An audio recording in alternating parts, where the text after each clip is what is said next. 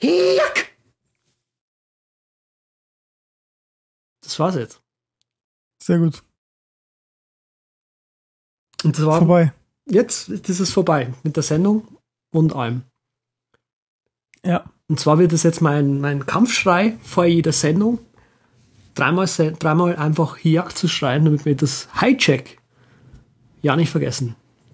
Okay, aber da muss ich mindestens dreimal pro schreien. Mindestens. Wir bräuchten dann aber noch einen dritten, der Audio davor schreit, ne? Ja, eigentlich könnten wir gleich einen Song schreiben. Du meinst Audio Hiak Pro. Ja, und für das Audio, da müssten wir jedes Mal einen Gastsprecher haben. Hey, das könnte, das könnte man so als Running Gag einführen, stimmt? Ja. Und mit so viel Overhead vergessen wir nie wieder aufzunehmen. Ganz bestimmt nicht. Ich glaube, das wird uns jetzt erstmal wieder für die nächsten fünf bis zehn Folgen eine Lehre sein. Ja, also die Idee ist wahrscheinlich genauso gut wie Reverse Markdown. Genau. Ähm, schreibst du das jetzt in TextMate oder als ähm, Blaubundle? Ist egal, ich schreibe die Klammern immer falsch rum. Also das ist eigentlich ja der Sinn der Sache, dass ich immer erstmal die runde Klammer nehme und dann die eckige.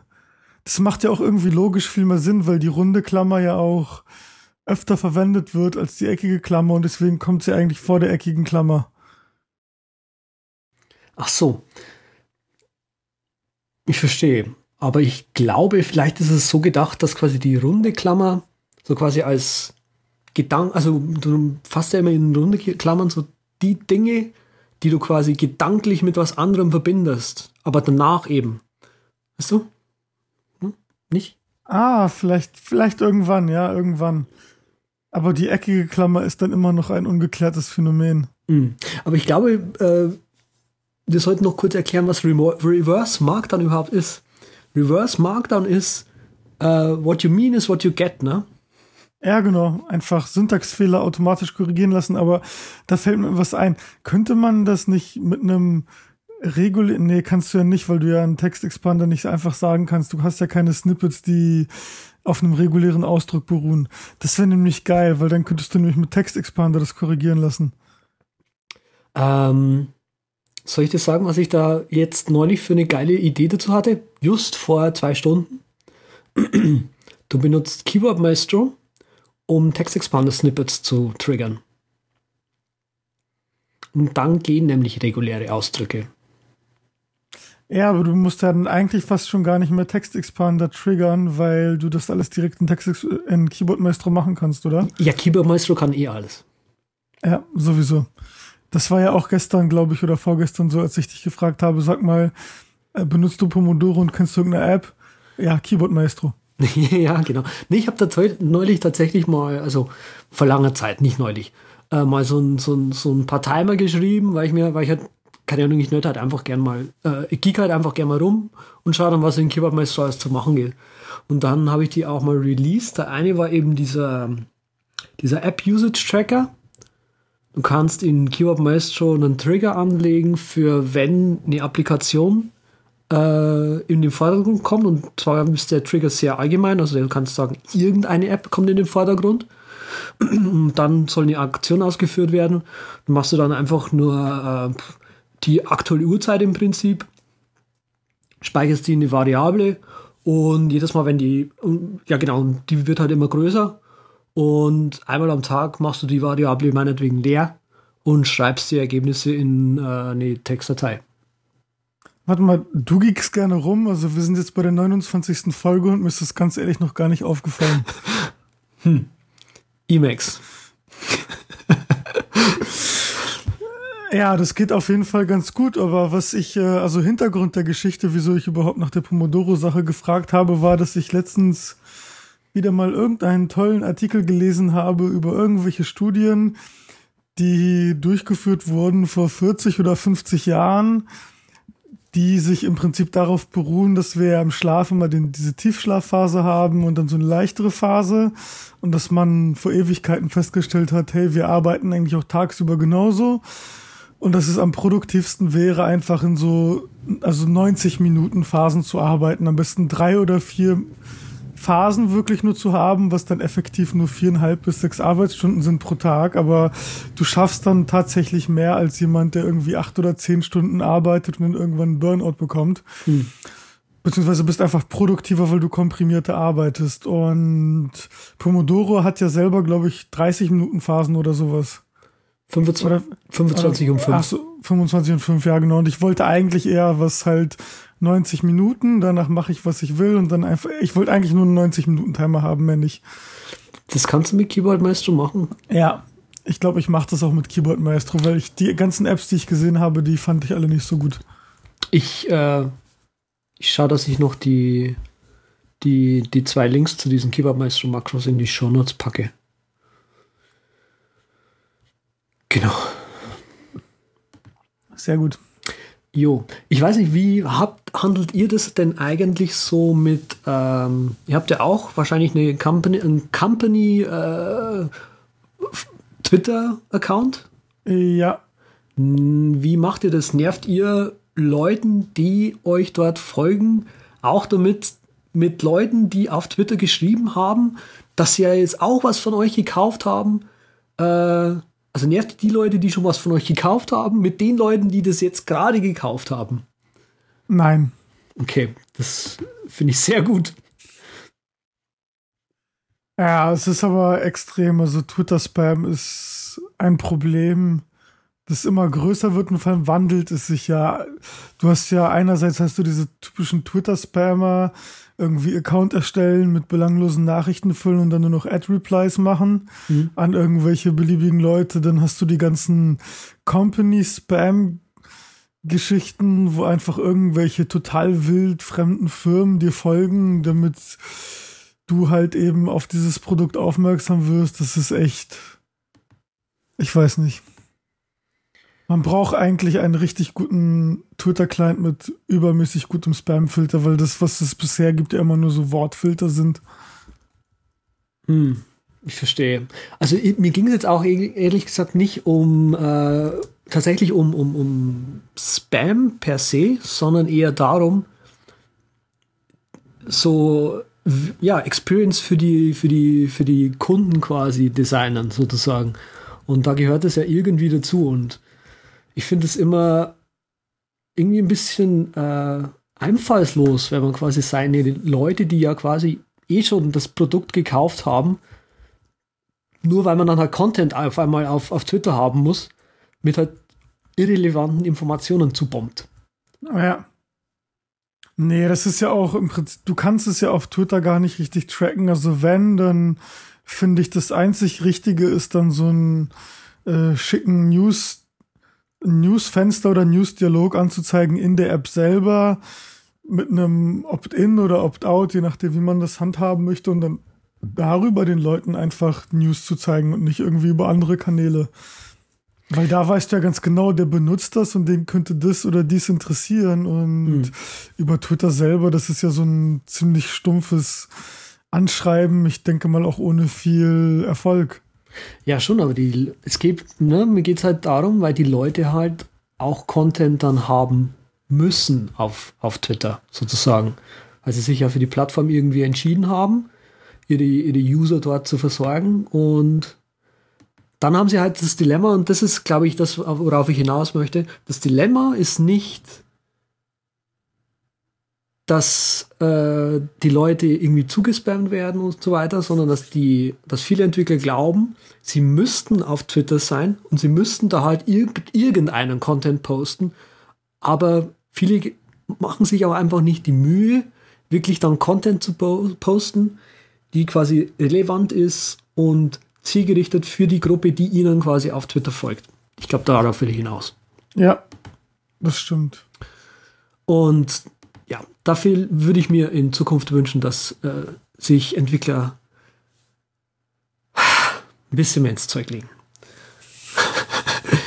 Engagement, Leute, ja. Engagement.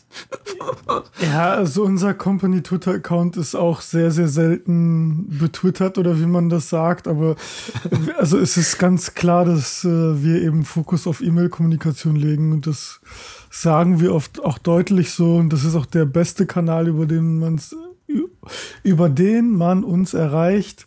Und klar, auf Twitter wird auch geantwortet und da wird auch mal irgendwas gepostet, aber es ist halt, unser Fokus liegt ja gerade bei zwei Leuten, liegt der Fokus eher auf der eigentlichen Produktentwicklung und hm.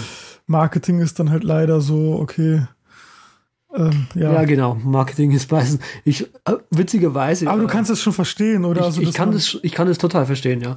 Ähm, witzige Anekdote dazu. Äh, irgendwie auch zwei Entwickler, die haben sich irgendwie zusammengesetzt aus München irgendwie und so. Gibt ja so ein paar in München. Und haben eine relativ schicke App rausbekommen, die auch gute Reviews in der Presse hatte, bei ein, zwei Blogs und so, aber halt nicht mehr Verbreitung gefunden hat dann mehr.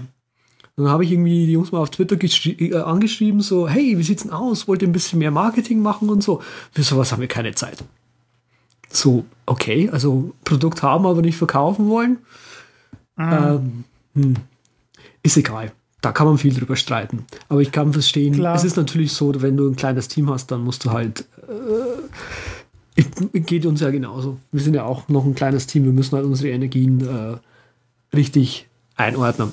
Prioritäten einfach setzen, genau. Und das genau. ist es ja nicht so, dass wir jetzt kein Marketing machen, sondern oder dass wir einfach Marketing nicht berücksichtigen. Das wäre völlig falsch, äh, wenn wir Beschreibungstexte machen, äh, wenn wir irgendwelche anderen Sachen rausbringen, irgendwelche Pressereleases und so weiter. Also das, was wir machen an Marketing, das versuchen wir auch natürlich so gut wie möglich zu machen. Aber es ist einfach so, wir brauchen in erster Linie, also man als Zwei-Mann-Team, es ist einfach die Wahrheit, kommt man halt echt schwer hinterher, alleine schon alles zu programmieren. Ja, also entweder äh, machen wir jetzt Outsourcing im, im großen Stil, vergrößern einfach unendlich, aber wenn du als Ziel hast, wirklich ein Indie-Entwickler zu bleiben und das irgendwie hinzukriegen mit äh, zwei Leuten, dann ist es halt einfach so, dass bestimmte Sachen einfach äh, flach liegen oder einfach nicht Priorität haben können. Genau, das, das genau, so ist es einfach. Ja, ist Aber schade, ist echt schade, ja. Ist schade. Aber jetzt mal was ganz was anderes. Ich habe gerade die Uhr aufgemacht, mit der ich normalerweise immer die Zeit stoppe, wie lange wir schon aufnehmen. Wusstest du, dass seit der letzten Sendung 419 Stunden, 8 Minuten, 51,4 Sekunden vergangen sind? Nein, das wusste ich nicht. Ich habe die Uhr vergessen auszuschalten. Das ist ja richtig krass. Das ist echt, also für mich als Statistik-Nerd. Schreibst du, das voll, jetzt voll ins Respekt. Memories? Ja, unbedingt. ähm, schreibst du immer noch mit Dvorak, wo wir jetzt gerade schon mal beim Schreiben sind? Auf jeden Fall, ja. Du hast ja mal vor einem Jahr ungefähr oder so, glaube ich, hast du angefangen. Und äh, ich mich würde einfach nur interessieren, wie da jetzt die Ergebnisse sind. Also bist du, schreibst du wirklich schneller, schreibt sich wirklich angenehmer? Schneller auf jeden Fall. Angenehmer ist halt die Frage, aus welcher Hinsicht. Also Ergonomie hat ja dann eher was mit der Tastatur zu tun. Hm. Ich habe jetzt so aus ergonomischer Sicht jetzt bewusst nicht wirklich wahrnehmen können, ob jetzt eine Kuverti oder, oder Dvorak-Tastatur ein großer Unterschied ist, aber es schreibt sich einfach gefühlt angenehmer, was, was die Tastenabfolge angeht und einfach die Geschwindigkeit ist dann halt auch das, was, was Dvorak für mich äh, im Endeffekt doch sehr lohnenswert gemacht hat, ja. Also ich tue mich momentan ein bisschen schwer, auf äh, Kuverti-Tastaturen zu schreiben, ohne ab und zu mal auf die Tasten zu gucken, wo jetzt welche Taste war. Äh, wahrscheinlich, wenn ich jetzt ein bisschen nachdenken würde, würde ich das Layout trotzdem sagen können, aber es ist einfach nicht mehr dieses, äh, dieses intuitive, okay, die Finger dahin bewegen, um das Wort zu schreiben. Das ist halt, habe ich schon vergessen nach einem halben, ich glaube, es ist ein halbes Jahr jetzt her, ja. Mhm. Und äh, Dvorak ist einfach äh, schon viel, viel mehr in, verinnerlicht und ich schreibe auch einfach besser. Und die Probleme, die ich am Anfang hatte mit Dvorak, die sind auch alle weg. Verstehe. Ja, das ist klar. Also irgendwie, man muss sich halt mal ein bisschen dran gewöhnen und dann. Mich, würde halt nur, mich hat halt nur interessiert, ne, ob diese, ob der Eindruck, schneller zu schreiben oder angenehmer zu schreiben, ob der eben subjektiv oder objektiv ist. Also ob das tatsächlich so ist oder ob man oder ob einem oder dir das nur so vorkommt, weil es halt immer noch was anderes ist. Nee, der ist schon messbar. Also ich habe auch äh, Typing-Tutors oder was auch immer äh, mal durchlaufen lassen. Zwei Wochen nachdem ich Dvorak benutzt habe, war irgendwie kein Desaster, aber ich war halt schon irgendwie 20 WPM schlechter als äh, mit Kuverti. Dann irgendwie, ich glaube, so ein, zwei Monate hat es halt gedauert, bis ich ungefähr gleich auf war. Und dann ist es halt immer nur ein bisschen Verbesserung gewesen. Aber es ist jetzt im Endeffekt, es ist doch schneller und besser. Die Frage aber ist, woran liegt das jetzt? Liegt das jetzt einfach an dem Dvorak-Tastaturlayout? Liegt das vielleicht daran, dass ich Kuverti nie so gelernt habe wie Dvorak, sondern einfach nur getippt habe und irgendwann dann automatisch schneller geworden bin. Und einfach dadurch, dass ich nicht dieses äh, richtige Zehn-Finger-Tippen hatte. Ja, also ich habe schon blind getippt, ich habe auch mit zehn Fingern getippt, aber die Finger waren nicht zu 100 Prozent auf den Tasten gemappt, so wie sie sein sollen. Mhm. Ja, vielleicht liegt es ja daran, dass ich mit Kuverti langsamer war. Und mit Dvorak habe ich das ja alles richtig lernen müssen und dadurch, dass ich noch eine Tastatur hatte, ohne irgendwelche Tastaturbeschriftungen, musste ich halt einfach blind Dvorak lernen und das dadurch habe ich mir es ein bisschen schwieriger gemacht, aber es hat sich halt gelohnt. Mhm. Also es ist, wie gesagt, schneller, aber wieso? Ich glaube, das bleibt echt ein Mysterium bei, bei allen Fällen. Mhm. Verstehe. Ich glaube, da kann, kannst du eine Studie machen mit tausend Leuten und da wird halt nichts wirklich Konsequentes bei rauskommen, woran es jetzt denn lag. Okay. Nein, weil ich, genau, ich, so, ich tue mir das halt gerade mal an, weil ich halt überlege, mir eventuell äh, wegen Generational Nummer, keine Ahnung, welche Sendung das war, eben auch so eine neue ergonomische Tastatur zuzulegen weil ich das halt schon so ein bisschen in der Hand merke. Also vor allem in der rechten, an der rechten Seite, dass halt das Handgelenk so ein bisschen schief ist die ganze mhm. Zeit auch. Ja. Und ich glaube einfach, also ich merke das halt durchs Meditieren auch, dass ich, also durchs Meditieren merkst du, äh, wie, wie verkrümmt und, und nach innen gebeugt du eigentlich den ganzen Tag dort sitzt und das, das findest du durchs Meditieren im Prinzip wieder, dass, dass du quasi aufrecht sitzt und quasi mit, mit den Schultern nach hinten äh, offen und wie du auf einmal viel, richtig viel Luft bekommst und so weiter. Und ja. diesen, diesen offenen Sitz, den würde ich eben gerne auch äh, während der Arbeit ein bisschen üben. Ja. Und da sind halt solche Laptop-Tastaturen nicht dafür gut geeignet, weil du halt mit den Armen vorne zu weit zusammen musst. Also du drückst ja quasi den, den, die Brust zusammen. Ja. Und da habe ich mir mal die, genau, die Chinesis habe ich mir angeschaut. Äh, diese Freestyle oder was? Adva Advantage Pro heißt die. Ja, das ist die mit den Wandern, ne? Genau, die ist ziemlich gut, auf jeden Fall. Genau, und die andere, die sie haben, die ist, heißt irgendwie Freestyle. Die, glaube ich, ist auch nicht so horrend teuer wie die Advantage. Ja, das ist, hm, das ist ja einfach nur irgendwie in zwei Teile geteilt. Das ist ja nicht wirklich so. Ja, da gab es noch so eine Microsoft-Tastatur, die war auch so, die konntest du so auf, äh, aufklappen oder aufsplitten. Aber also die mit den, mit den Wannen, die ist schon ein Unterschied auf jeden Fall. Hm. Ach, jetzt erkenne ich die auch wieder. Die hat der Tobias auch. Äh, Gitter Tower, der Chef von denen. Mhm. Der hat die Advantage Pro? Die Advantage oder? Pro, ja. ja. Aber, die, aber auch ohne Beschriftung irgendwie, glaube ich. Die gibt es doch auch ohne Beschriftung, ne? Ich glaube ja. Okay. Der, glaube ich, damals auch äh, äh, rumgespielt hat, die zu lernen und ich konnte es halt nicht bedienen, A, bei Dvorak und B, keine Beschriftung auf den Tasten. Ja, ja, es ist eine Umgewöhnung, auch wenn du beim Tastaturlayout bleibst weil einfach die Enter- und Delete-Tasten auf dem Daumen liegen. Ja, genau, genau. Das ist auch anders.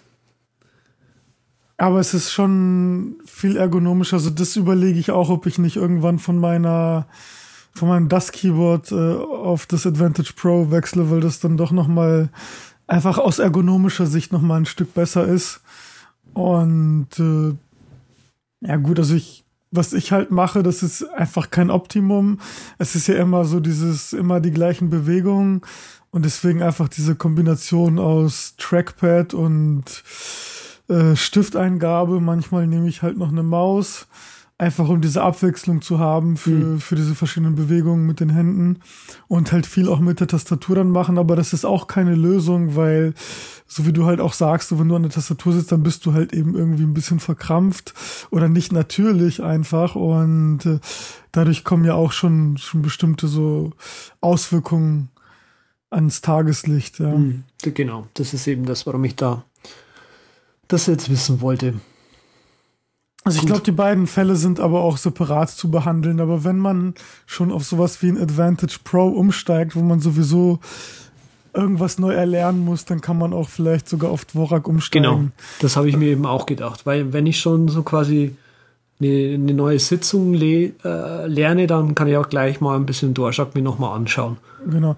Und ich muss halt bei, bei, bei Dvorak muss ich sagen, es ist auch eine sprachliche Sache. Beim Englischen geht's richtig übelst ab. Also das ist, das ist halt einfach wirklich, wenn du viel Englisch schreibst, dann hat Dvorak nur Vorteile. Im Deutschen vielleicht ein bisschen, aber du siehst einfach rein objektiv vom Tastaturlayout her, nicht mehr so, so viel Vorteil, weil das Layout doch sehr, sehr stark an die englische Sprache angepasst ist. Und ich vermute einfach mal in wieder anderen Sprachen, in slawischen Sprachen oder sogar noch anderen, äh, wirst du dann die Vorteile auch nicht mehr so stark sehen. Mhm, genau, das ist nämlich auch noch sowas, ne? Das ist weil auf jeden Fall so, ja. Das kann ich echt bestätigen. Okay, aber dadurch, dass ich halt eben viel schreibe, auch viel programmiere, beim Programmieren ist es halt auch okay. Einige sagen, okay, ist jetzt ein bisschen blöd, weil bei Objective-C die eckigen Klammern eine Reihe höher liegen als bei dem US-Layout, aber das ist halt eigentlich gar kein Problem. Also die ist im Prinzip wie das US-Layout, aber du hast schon viele englische Wörter und da fällt es dann doch auf, dass das Dvorak einfach viel angenehmer ist und das, was ich aus ergonomischer Sicht vielleicht wiederum angenehmer finde bei Dvorak, ist einfach diese Harmonie, das Zusammenspiel der beiden Hände. Während du einfach bei, bei dem QWERTY-Layout total viele Wörter hast, die du fast bis auf ein, zwei Buchstaben mit nur einer Hand tippst, äh, ist es bei Dvorak so, dass du ganz viel äh, Abwechslung hast zwischen der linken und rechten Hand und das ist wirklich wie so eine, ja, einfach, einfach wie ein Lied, das besser klingt, ja, das melodischer ist. Hm. So fühlt sich das Tippen an, wenn ich es beschreiben müsste. Ich verstehe. Ja, das ist mir auch, also ich habe zwar jetzt, wie gesagt, nur die, die ersten kurzen Trainings durchgemacht, aber das fällt relativ schnell auf, dass du, ich glaube, das liegt vor allem daran, dass halt auf der einen Seite die, die äh, AIU Selbstlaute sind. Ähm, ja. Ja, genau. Genau, äh, schöner iOS-Bug. Ähm, Gibt es nur im iOS Chrome. Ähm, wir bauen gerade eine neue Webseite. Das möchte ich jetzt mal hier so ganz secret schon mal reinschieben. Es ist noch im Aufbau. Äh, man, also ihr, die drei, vier Hörer, die wir haben, könnt euch das gerne anschauen unter drupal.macOSX-screencasts.com äh, findet ihr jetzt eine neue Webseite. Funktioniert noch nicht 100%, wie, ich gesa wie gesagt, aber äh, wir schießen auf 100% Retina.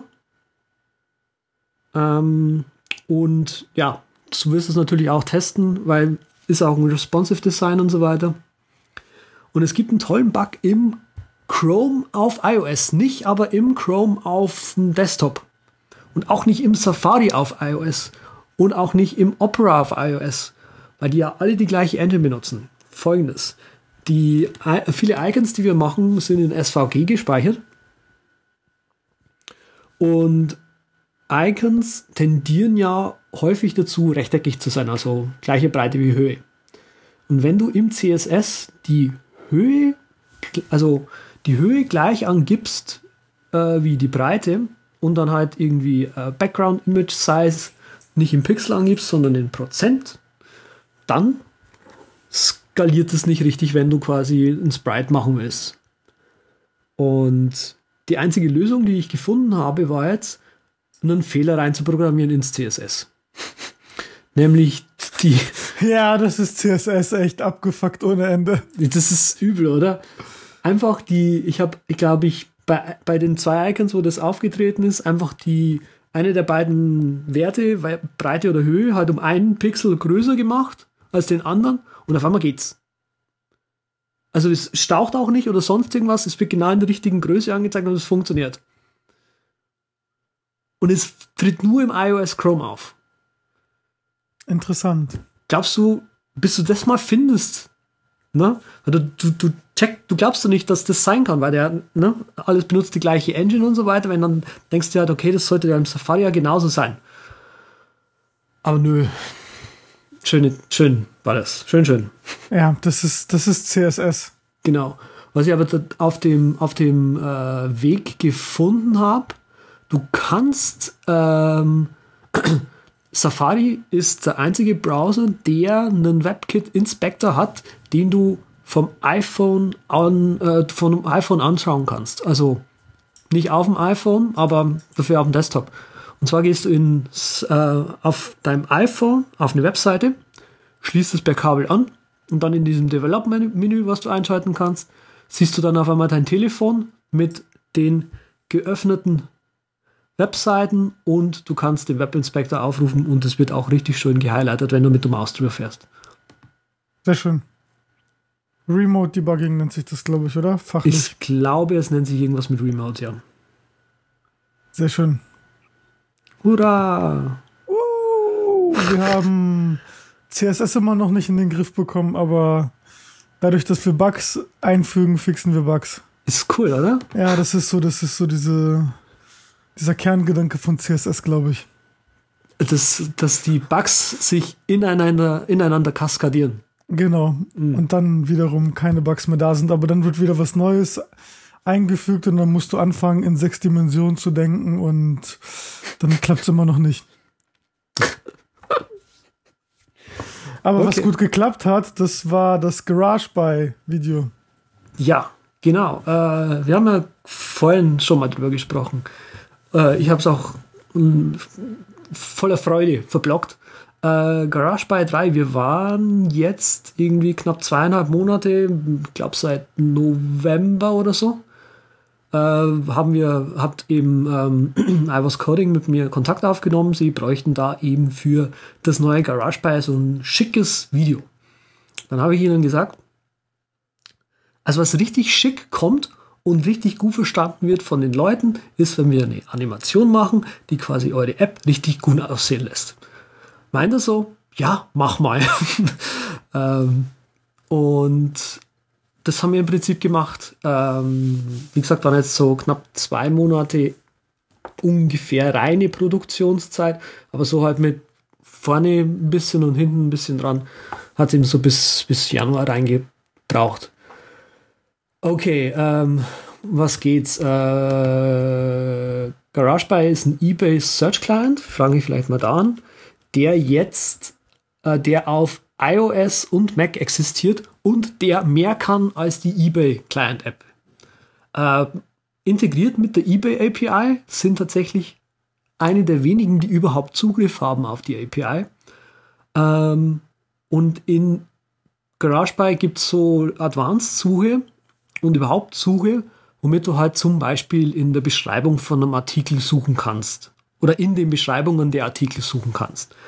Äh, was das Ganze ziemlich abgefahren macht. Du kannst auch allen möglichen Gerätezustand suchen, ob das Ding äh, über, general überholt wurde oder nicht, ob es gebraucht worden ist oder nicht, ähm, ob es vom Hersteller general überholt worden ist oder vom Mechaniker general überholt worden. Also das ganze Zeug kann die, kann die, App rausfiltern, wenn natürlich derjenige, der es einstellt, das angegeben hat. Ja klar, aber ist schon krass. Aber das ist dann schon mal extrem cool im Vergleich zu, zu der eigenen eBay-App. Und genau, du kannst auch nach, nach, nach ähm, Ländern suchen. Also du kannst gewissen, gewisse Länder durchsuchen, du kannst auch nur nach gewissen äh, Verkäufern suchen und so weiter. Das ist ziemlich cool gemacht. Synkt den was cool ist, äh, im Prinzip so ein bisschen Google Reader mäßig. Du kannst dir äh, Artikel anschauen und wenn du die quasi auf deinem iOS-Gerät schon gesehen hast, dann wird der gelesen Status auf deinen Mac übertragen. Über iCloud? Über iCloud. Und jetzt kommt's. du weißt doch eigentlich, Mac App Store, ne? Nur iCloud, nicht Mac App Store, keine iCloud. Deren Mac App, die du von der Webseite runterlädst, synkt trotzdem über die iCloud. Okay. Ist das nicht dann deren eigene Cloud oder? Nee. Through iCloud steht da, okay. Das ist ja interessant. Ähm, man, man kann vermuten, also, dass es da einige Schmerzen von Apple gab, aber scheinbar sind sie durchgekommen damit. Und von dem her, äh, Kudos sozusagen. Mhm. Ähm, genau, aber so, so, das ist das, was ich über die App sagen kann. Das sind so die, die coolsten Dinger, die, äh, die quasi jetzt so für uns Nerds extrem cool sind. Das Video an sich dauert ungefähr eine Minute. Äh, Sprecher war der Adam Bear. Der wurde ausgewählt aus, ich glaube, wir hatten um die 40 Einsendungen am, am Anfang an Sprechern. Da habe ich dann die Auswahl reduziert, ich glaube, auf vier weibliche und vier männliche. Ähm, und die haben dann eben aus dem kleineren Pool den, den Adam ausgewählt, der, das, der den Sprecherjob fantastisch gut gemacht hat. Ähm, ja, genau. Äh, das Video an sich. Ach ja, genau, Illustrationen. Ähm, meine neue Illustratorin, die jetzt tatsächlich auch äh, weiterhin bei mir arbeitet, ist verantwortlich für die ganzen Still-Images, die man so sieht. Also da kommt so eine Hand vor zum Beispiel. Die Hand zum Beispiel, die hat sie mir halt gegeben und die habe ich dann animiert in Motion. Ähm, genau dieser Screenshot, der da so durchflitzt, wo die Hand quasi so den, den Bildschirm antippt. Das ist auch was, was sie gemacht hat. Das war halt stupide Arbeit, halt irgendwie so ein paar 500 Screenshots aneinander kleben. Ja, Im Prinzip ist quasi die Szene, wo, wo, die, wo die Hand das macht. Das ist quasi eine, eine, oben ein fester Screenshot von der, von der App. dann eine Maske, damit du quasi den, den, ja, den langen Screenshot nicht siehst. Und dann, wenn halt die Hand quasi das Display berührt, dann flitzt halt einfach nur der Screenshot von unten nach oben durch. Mhm. So ist das gemacht. Äh, tatsächlich das Einzige, was nicht, Screen, äh, nicht Animation ist, was tatsächlich vom äh, Gerät aufgenommen ist, das ist diese eine kurze Szene, wo mal gezeigt wird, dass man, ähm, wo die Suche ist, wo die Suchoptionen sind, wo dann quasi gezeigt wird, dass auf dem Gerät direkt gleich auf eBay ein Gebot platziert werden kann. Das ist der einzige Screencast in dem Ding. Das ist interessant, weil es sieht im Prinzip aus wie ein Screencast, aber es ist im Prinzip sind Screenshots mit Animationen, was den Screencast ausmachen und nicht im traditionellen Sinne einfach äh, eine Bildschirmaufnahme. Genau, weil es geht mir ja eigentlich darum, die App gut aussehen zu lassen. Und nicht unbedingt darum, großartig, dass es technisch richtig aussieht, weil technisch richtig kriegst du halt mit einem puren Screencast gut hin. Aber wenn die App halt richtig gut aussehen soll, dann muss man ein bisschen tricksen. Also zum Beispiel, wie du vorhin schon meintest, dass die, diese, dieser Gelesen-Status da äh, wie magisch quasi gleich auf einem anderen Gerät ist, das ist natürlich in Wirklichkeit nicht so. Also du scrollst da halt durch, dann dauert es kurz ein bisschen, bis es die Änderungen hochgeladen hat. Je nach Netzgeschwindigkeit dauert es eben dann länger oder kürzer und dann erscheint eben erst die Änderung auf dem anderen Gerät, wenn es das runtergeladen hat. Ja, genau. Und Aber es ist, funktioniert ja schon so, wie es gezeigt ist, unter optimalen Netzwerkbedingungen. Das ist ja im, das ist ja nicht wirklich die App gut aussehen lassen, sondern die ist halt schon so in optimalen Bedingungen. Das, was du eigentlich zeigst, ist, du willst einfach eben zeigen, wie sie im Best Case einfach funktioniert und das auf den Punkt bringen, ja, weil es geht hier nicht darum, um zehn Sekunden zu warten, was ja auch völlig okay ist, weil ich meine, du, du hast ja nicht irgendwie dein, dein iPad und, und Mac und iPhone alle drei gleichzeitig angeschaltet und in dem gleichen Moment, wenn du es an dem einen änderst, erwartest du es, dass es sofort auf dem anderen ist, weil du ja irgendwie mit dem linken Auge aufs iPad und mit dem rechten auf dein Mac gucken willst, Hm. sondern es geht ja darum, dass wenn du unterwegs bist in der Bahn, und dort äh, was änderst oder anguckst, das ist dann, wenn du zu Hause ankommst, ist ja auch da ist, ja, und da spielen einfach so zwei, drei, vier, fünf Sekunden keine Rolle. Ja, genau. Eben, genau. das ist ja. Also von dem her, also mir ging, geht es bei solchen Videos eigentlich darum, nicht unbedingt alles technisch hundertprozentig korrekt zu zeigen, sondern halt es deutlich zu zeigen, wie es funktioniert, ohne aber rumzulügen. Genau, das ist ja beim Programmieren im Prinzip auch so. Es soll ja gut funktionieren Ja. und damit es gut funktioniert, muss man manchmal technisch, also du hast ja sowieso schon mal fünf oder zehn oder 50 Möglichkeiten, Ja. um etwas zu machen und äh, dann muss es halt nicht immer, was heißt sauber, ja, das ist dann auch immer so. Also manchmal muss man halt ein bisschen tricksen. Ja, das ist, das musst du ja überall. Überall, genau, Animationen oder sowas, das ist ja dann, es muss halt gut aussehen am Ende.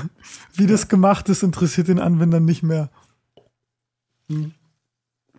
Übrigens, jetzt wo ich es gerade sehe, die, die ganzen iMac und, und, und iPhone-Frames, die, die in dem Video vorkommen, die sind alle mit äh, Sketch gemacht. Von Bohemian Coding. Okay, ja, das, ich habe da einen Artikel letztens drüber gelesen über jemanden, der komplett von Photoshop Illustrator auf Sketch umgestiegen ist und jetzt damit UI-Design macht. War Was das ist sehr, ganz schön hart. ist sehr gewagt, ja. Ja, das also ist sehr gewagt, das ist richtig. Ich würde es, glaube ich, nicht machen, wenn du wirklich ein Designer bist. Aber jetzt solche Dinge, wie ich gemacht habe, so ein, so ein iPhone mal zu machen, das geht mit Sketch wunderbar. Und auch die eine Szene, da haben wir, haben wir da in der Sendung mal drüber gesprochen, mit diesem Pop-Over, das du da programmiert hast?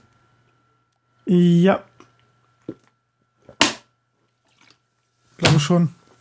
Okay, weil so ungefähr habe ich es auch gemacht mit dem, wo in der einen Szene quasi dieser Slider da gezeigt wird, wo quasi hier, hey, du hast eine Push-Notification bekommen.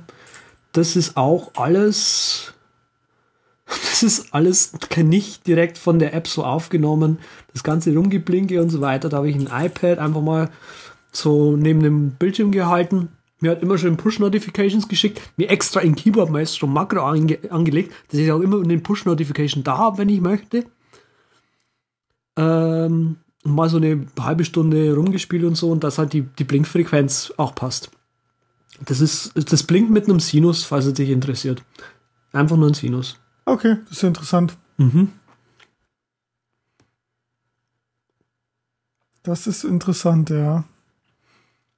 Ja, man muss halt ein bisschen, also ich habe das damals auch aufgenommen, das eins zu eins gemacht vom Timing her.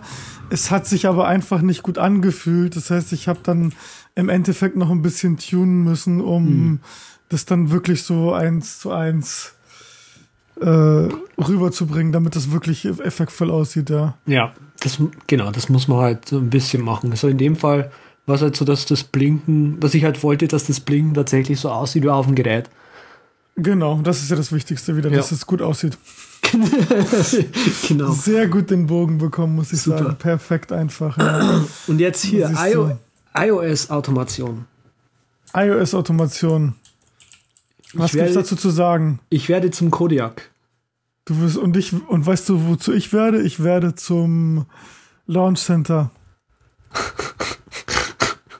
Okay, was machst du dann als Launch Center? Weiß ich nicht. Das muss ich mir noch überlegen. Okay, also, warum ich das hier als Thema mit reingenommen habe, Drafts ist ja was, was der Vitici total geil findet und auch Launch Center finden viele Blogger total geil, weil es automatisch Dinge macht in anderen Apps, die ich aber in Launch Center auf, äh, eingestellt habe. Und ich check's nicht. Ich bin einfach, ich habe mir das, ich habe die App natürlich gekauft und habe es auch mal ausprobiert, habe mal ein paar Actions angelegt. Also irgendwie so, hey, neuen Task in OmniFocus anmachen, äh, anlegen. Okay, in Launch Center rein, das Ding klippen, äh, das Ding antappen, Task eintippen. Okay, OmniFocus geht auf und hat einen neuen Task. Gut, verstehe ich. Aber warum spart mir, also warum ist das cooler, als einfach OmniFocus direkt anzutippen, neuen Task anzutippen, den Task dort einzugeben und Save zu klicken, tappen. Weil es keiner macht, deswegen. Aber wir haben doch Regel Nummer eins ist, wenn wir uns über etwas einig sind, gehen wir rüber zum nächsten Thema, oder? nee, ich habe mal das Launch Center, also noch nicht das Pro benutzt, was ich aus wirtschaftlicher Sicht auch ein bisschen, okay, ich sag da jetzt nicht zu. Mhm. Ähm, ja, keine Ahnung, hab dann aber irgendwie gemerkt, so was ist denn das eigentlich für ein Bullshit und hab mir dann einfach anstatt also die Idee selber ist ja nicht verkehrt, okay, ich will halt irgendwie Zugriff auf alles haben, aber dann habe ich gemerkt, so, ey, das ist ja nichts anderes als ein Ordner. Und habe dann einfach äh, mir einen Ordner in den Dock geschoben und dann die Apps, die ich brauche, sprich OmniFocus und die zwei, drei Apps, die ich dort noch drin hatte, einfach da reingeschoben in den Ordner und jetzt habe ich das auch mit zwei Tabs und so wie du sagst, einfach äh, einfach rein in die App und dort das machen, was ich will, anstatt irgendwie den Umweg zu gehen über eine, eine zweite App. Ja, genau. Also ich, das, es, es verschließt sich mir total, warum man das haben möchte. Ja. Und auch wenn ich rumfrage, Leute, die das benutzen, sagen dann quasi geschlossen, also fast geschlossen, weißt, das hat halt so ein Flashlight-Ding kannst die Flashlight anmachen und wieder ausmachen. Ja, genau, genau. Das habe ich damals auch für Flashlight benutzt und bevor Apple das in der Final-Version, glaube ich, von iOS 5 äh, gesperrt hat, das war eigentlich Anwendungsfall Nummer eins für mich, habe ich nämlich die Settings angesteuert. Ich bin direkt in die Brightness-Settings gegangen und äh, ja, das war's im Prinzip. Ja. Aber du konntest halt Wi-Fi an und ausmachen oder Bluetooth habe ich nicht gemacht.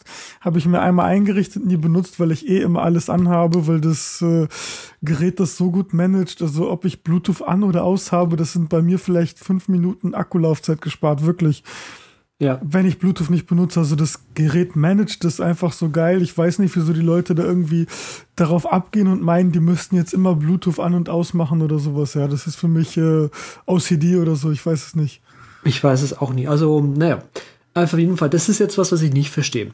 Den also, Hype um Drafts, den verstehe ich auch nicht, weil Drafts anlegen, ich weiß nicht. Und dafür wieder coole Dinge machen, die dann irgendwo, irgendwo hin dingsen. Ich check's auch nicht, was ist jetzt der Unterschied? Äh, okay, also der eine große Unterschied ist, wenn ich halt die App aufmache, äh, habe ich irgendwie gleich einen neuen Eintrag und kann gleich lostippen.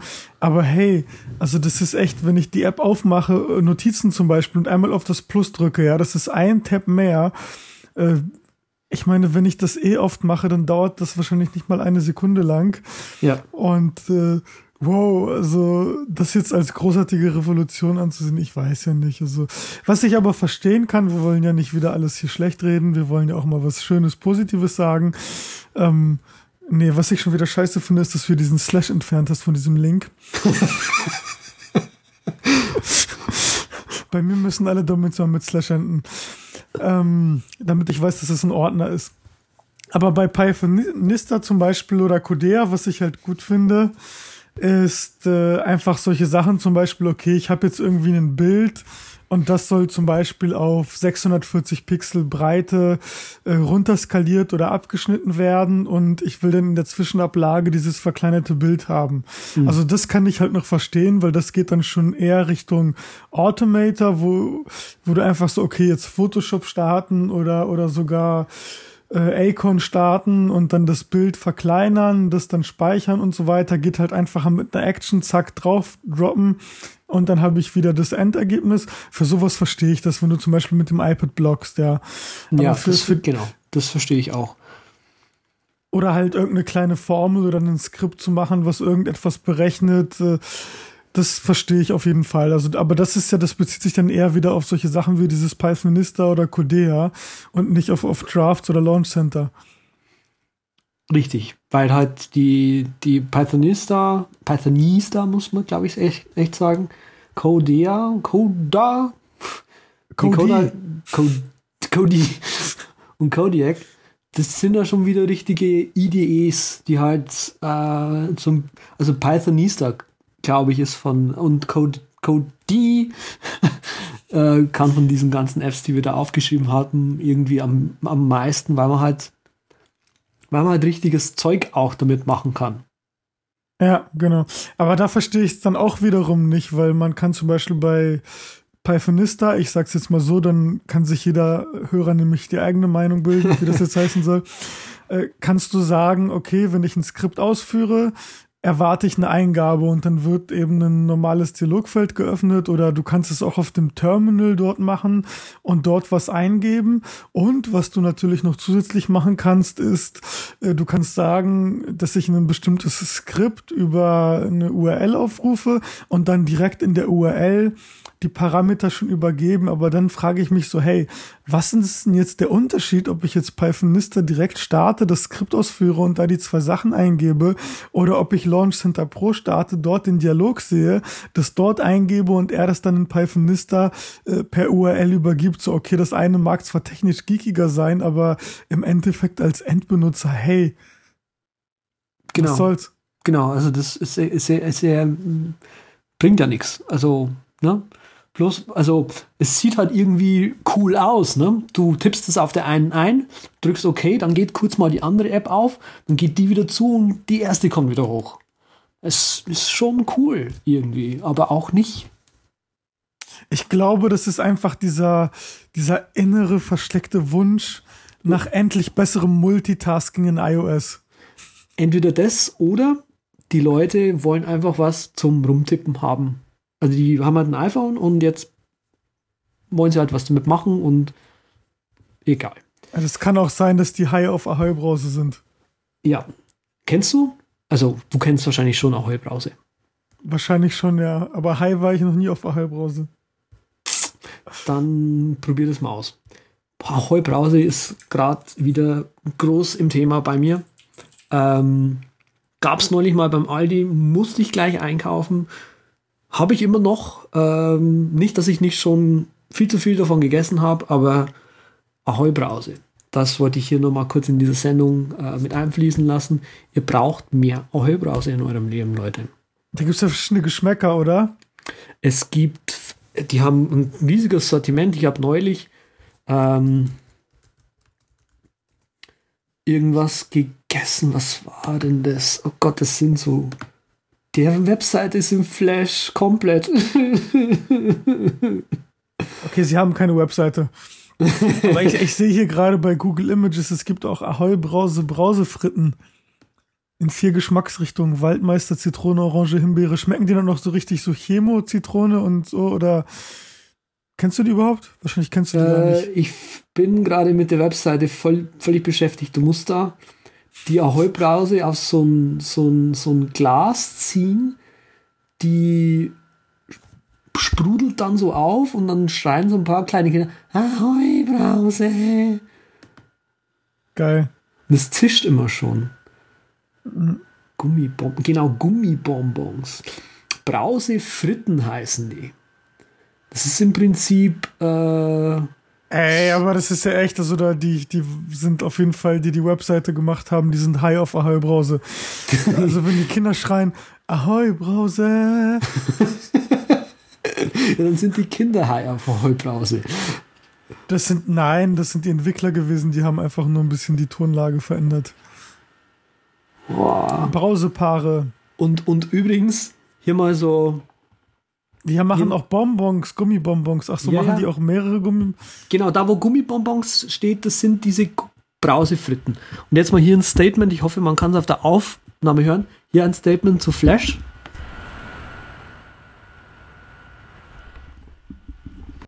Hört man's? Äh, du meinst das Flugzeug, was gerade bei dir vorbeigeflogen ist am Haus, oder? Ja, ja, das Flugzeug, ne? Schon klar. Ach so, okay, alles klar. Und jetzt geht, boah, hey, Krass. Du kannst ja ruhig die Seite weiter angucken und äh, ich äh, rede einfach parallel dazu über Parallel. Über Parallel? Ja, genau. Das habe ich mal entdeckt. Ich weiß gar nicht, habe ich darüber schon irgendwann mal geredet? Parallel, das ist ein Befehl auf dem Terminal. GNU Parallel, die Man-Page, übergeil. Wenn man sie ausdruckt, sind das ungefähr 50 Seiten. Yay. Nee, ist aber echt richtig gut. Also alles richtig wunderbar dokumentiert mit mindestens 30 Beispielen. Du kannst damit normale Befehle im Terminal parallel ausführen. Okay. Wozu braucht man das? Zum Beispiel, um vom FLAC in MP3 zu konvertieren. Ah. Parallel. Ah, para, was? Wie, also, mach mal ein konkretes Anwendungsbeispiel, bitte. Also, wenn du FLAC, FLAC, FLAC, wie heißen die Dinger? FLAC-Dateien hast. FLAC. FLAC-Dateien, okay. Also diese für Line Audio ohne Kompression oder sowas. Und wenn du die Dinger Free hast. Lossless Audio Codec. So kann das. Ich will doch einfach nur, dass sich die Hörer jetzt ihre eigene Meinung bilden, was das so, jetzt in Wirklichkeit tut mir ist. leid. Das, hat, das war jetzt so mein Slash. Das, hat, das ging jetzt irgendwie überhaupt nicht. Okay. Auf jeden Fall dieses Zeug, was halt unkomprimiert ist und wenn du das einfach mal ein bisschen sparsamer und komprimierter speichern möchtest, dann kannst du so einen tollen Befehl ausführen, aber lame funktioniert, ist halt ein bisschen lame und funktioniert nur auf einem Core. Und wenn du Parallel ausführst, da irgendwie ein paar schöne Parameter übergibst und ein paar geschweifte Klammern machst und ein paar Punkte und drei Doppelpunkte hintereinander, dann kriegst du das auch wunderbar auf allen acht Kernen in virtuell 16 Threads innerhalb von weniger Sekunden umkonvertiert. Geil, oder? Mhm, das ist ja cool. Ja, den Befehl werde ich dann auch auf die Webseite packen. Aber damit kannst du auch noch ganz viele andere Sachen machen. Zum Beispiel kannst du äh, Emacs starten. In, in Nx. Nein, Shit. Parallel Emacs, ja, wirklich jetzt, ohne Scheiß. Wenn du da jetzt mal auf die Man-Page gehst, okay. ähm, wird einfach gezeigt, wie du parallel Emacs startest. Das ist dann aber echt schon richtig hardcore. Zweimal Emacs zu starten? Ja. Ja, reicht da nicht einer schon, oder was? Ja, das ist ja im Prinzip, im Prinzip sind das echt zwei Betriebssysteme nebeneinander, ohne eine virtuelle Maschine zu öffnen. Und, und, der RAM auf, läuft nicht über. Und wenn man, ja, und der RAM läuft nicht über. Wenn man auf dieser Ebene darüber anfängt nachzudenken, dann ist das schon ziemlich extrem. Und das kann man über, über Homebrew installieren. Also ich habe es über Homebrew gemacht. Benutzt du irgendeinen von diesen Homebrew. Package Management Homebrew? Okay. Äh, dann können wir auch weiter zum nächsten Thema. Nee, also im Prinzip ist es ja egal, was man benutzt, glaube ich, oder? Also ich habe MacPorts benutzt früher und früher noch Darwin-Ports. Hab auch mal einen Abstecher zu Fink gemacht und benutze jetzt Homebrew einfach, weil ich Homebrew benutze. Ich weiß auch nicht wieso. Mhm. Ist es besser? Ist es schlechter? Ähm, neuer? Neuer, ja. Ich glaube echt neuer, oder? Genau, also das ist auch der einzige, das einzige Statement, das mir dazu einfällt. Ist halt neuer. Ist nicht wirklich hundertprozentig ja. besser.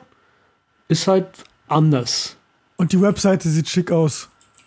Da ist ein Bier drauf oder sowas. Okay. Das ist das, was mir dazu einfällt. Nee, die Webseite sieht auch so ein bisschen äh, neuer aus. Da ist gar kein Bier drauf. Okay, jetzt habe ich alle angelogen. Oh. Ähm. Ah, ich weiß, wo, wo Bier drauf ist, weil da wir gerade bei Homebrew sind, es gibt nämlich auch Pearl Brew. Ah, okay. Und da ist Dings drauf. Und da ist ein Ninja drauf. Also auch wieder nichts mit Bier. Doch, auch Bier und Ninja. Ist halt Pearl. Was jetzt? Beides. Beides. Kann ich auch nur empfehlen. Also Pearl Brew und äh, bei Python, was gibt's denn? Benutzt du Python und sowas und, und Ruby? Es gibt ja bei Ruby gibt's auch, äh, also Perl Brew ist dazu da, um überhaupt erstmal zu sagen, worum es geht, ja. um verschiedene Perl-Versionen parallel laufen lassen zu haben und dann switchen zu können zwischen Perl 5 und und was weiß ich, 5.16 und 5.14 und auch neueren. Und unter Ruby kannst du das mit RVM machen und unter Python kann man das auch wieder mit irgendwas machen. Machst du das oder machst du das nicht? Ähm. Hä? ich bin jetzt völlig ausgeschieden, es tut mir leid. Okay. Wir haben, wir haben die Sendung so angelegt, so tiefnerdige Themen und jetzt gerade war ich mit einem Tweet beschäftigt, der mich gedanklich, hast du es gerade nicht drum gehört? Sag bitte nochmal. Ich habe gerade über Perl Brew geredet. Ach so, und Perl, Perl kannst du bei mir vergessen. Ich bin absolut kein Perl-Mensch. Und Python Brew? Pa Nein. Und RVM? RVM ja, da können wir langsam mitreden. Okay. Also es ging mir nur darum, weil ich gerade von diesem Brew und über das Bier und über den Ninja auf äh, Pearl Brew gekommen bin und das ist halt eben dazu da, um diese verschiedenen Perl-Versionen gleichzeitig installieren zu können und auch zwischen denen switchen zu können. Ah, jetzt verstehe ich, okay. Mhm. Und das, also ich benutze Python Brew und Ruby. Das hat ja alles mit Ruby angefangen, dass da irgendwelche Sachen nur mit einer bestimmten Version gehen. Und das ist ja eigentlich alles ätzend, aber so funktioniert das nun mal. Und ich benutze halt eben RVM, wenn ich eine bestimmte Ruby-Version brauche. Hm. Ja, das ganze Versionsgeswitche ist ziemlich nervig, ja. weil du nie weißt, welche Executable wo drin ist, die du gerade benutzt. Und das ist auch nervig für Skripte, die du schreibst, die du dann nicht unbedingt im Terminal aufrufen willst, äh, so dass dann eben die Umgebung nicht da ist, weil die Perl Brew, Python Brew, RVM, die funktionieren ja alle so, dass du im Prinzip nur irgendwelche extra Variablen in der Shell-Umgebung hast, so dass die Pfade umgesetzt werden. Und das ist genau. dann auch ätzend, ja. Ja. Okay. Aber wie du schon sagst, es funktioniert halt nun mal so. Was ist denn eigentlich Braumeister? Ah, ich bin wahrscheinlich über den Braumeister auf das Bier gekommen. Das kann sein. Braumeister ist eine Webseite, mit der du Homebrew-Packages äh, suchen kannst. Also alle Homebrew-Packages sind dort verlegt. Das ist im Prinzip wie wenn du eingibst im Terminal Brew Info äh, Package-Name. Und so kannst du halt auf der Braumeister-Webseite nach zum Beispiel FFmpeg jetzt wie in meinem Beispiel da ähm, ja, dir die Info zu dem Package anzeigen lassen. Und ich habe mir halt in Alfred so eine Suche angelegt. Das war ich, das glaube ich nicht, dass du das jetzt gesagt hast, weil das war nämlich meine nächste Frage. Und dann habe ich gedacht, so, ey, natürlich hat er sich das in Alfred gemacht. Logisch. es, es ist ja total naheliegend auch, oder? Irgendwie schon, ja. Und ja, genau. Äh, ist halt cool, wenn du halt schnell mal so ein, so ein, so ein, so ein, äh, ja, so ein Package suchen willst. Und bei mir ist halt das Terminal nicht 100% immer den ganzen Tag offen. Was? Was? Also ich glaube, die 29. Folge ist dann auch die letzte Folge. du meinst, jetzt, jetzt kann ich nicht mehr mitreden, weil äh, benutzt du eigentlich Source Tree oder Tower? Source Tree. Okay weil es Git Flow kann. Ja, auch andere Sachen und es, ist, es passt sich auch mehr in meinen, meine Denkstrukturen und in meinen Workflow ein, weil ich eigentlich nie GUIs benutzt habe und SourceTree ist die erste GUI, mit der ich überhaupt arbeiten kann, die mir nicht in den Weg kommt. Mhm. Was machst du mit deinem Repository, dass du das ich ich glaube, das ist dann irgendwie nochmal Thema für eine andere Sendung. okay. Nee, weil kommt bloß gerade drauf, weil wir da halt drüber reden. Die neue Webseite übrigens, die habe ich, liegt in der Dropbox und ich habe da auch erstmal ein schönes Git-Repository rumgemacht und erstmal alles schön reinkommittet. Und wenn die Grafikerin jetzt kommt, die kann da rumvorwerken, was sie will. Mir egal, ich kann immer wieder zurückgehen, kann alles machen, was ich will. ja. Nur so viel zu dem Thema.